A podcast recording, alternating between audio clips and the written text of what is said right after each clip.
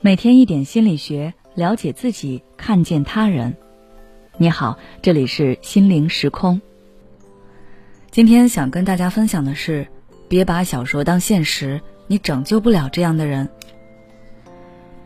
有一个听友留言咨询，她说，她跟她的男友在一起快四年了，中间分分合合好多次，她真的忍受不了男友的很多种行为，比如。男友因为出生在单亲家庭，妈妈出轨，所以他对女人有一种天然的不信任。这种感情也投射到了他的身上，他不管去哪里见什么人都要跟男友报备。公司同事聚餐，他都不让他去，控制欲和占有欲都极强。除此之外，她的男友还有一点游手好闲和好高骛远，总是说自己会赚大钱。到时候就不用她这么辛苦工作。但这四年，除了第一年男友有工作，后面男友基本都是靠她养着。每次她劝他去找工作，他不是发脾气，就是离家出走。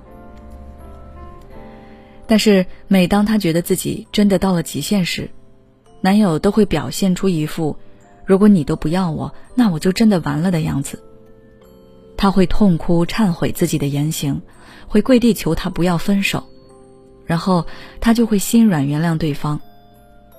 可是过不了多长时间，同样的剧情也会再次上演。她说，很多时候她看着男友都会觉得他很可怜，爹不疼妈不爱，也没有什么一技之长，离了他就真的活不下去了。也因为这个原因，所以她到现在也不能狠下心彻底跟他分手。听完这段描述，你是不是很震惊，觉得不可理解？这样的男人有什么值得留恋的？其实留住他的不是她的男友，而是她自己。她对这个男人升起了一种拯救情节，或者说是英雄情节。英雄情节不仅男人会有，女人也会有。她相信自己可以拯救这个人，也相信只有自己可以拯救他。还记得我之前跟大家说过的吗？任何一段关系，只要它还在继续，那双方肯定都是有所获得的。虽然表面上看，这个女孩不管是在经济上还是精神上，都是吃亏和受委屈的一方，但如果她真的认为跟她男友在一起只有痛苦，那她早就彻底跟他说再见了。人都是有趋利避害的本能的。她之所以迟迟没有分手，是因为她在她男友身上体会到了一种被需要感。所以她迷恋的、舍不得的，并不是她男友本人，而是这种自我价值感。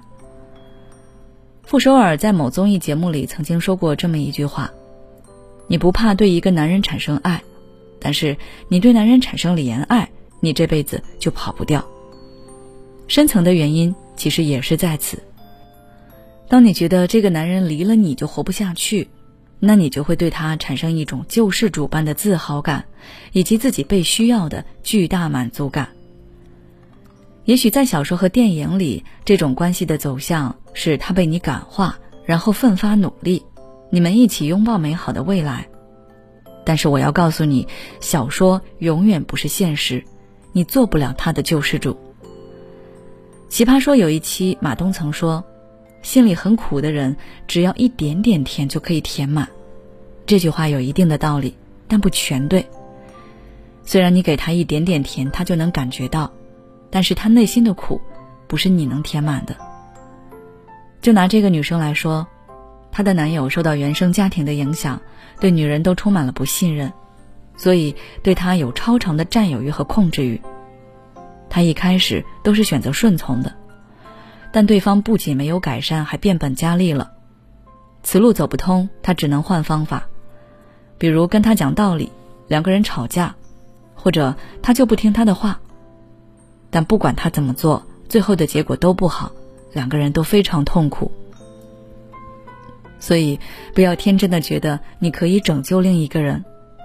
我们有时候连自己都拯救不了，何谈拯救别人？爱人者先爱自己。希望每个人都能学会这一点。好了，今天的分享就到这里。如果你还想要了解更多相关内容，可以微信关注我们的公众号“心灵时空”，后台回复“爱与怜悯”就可以了。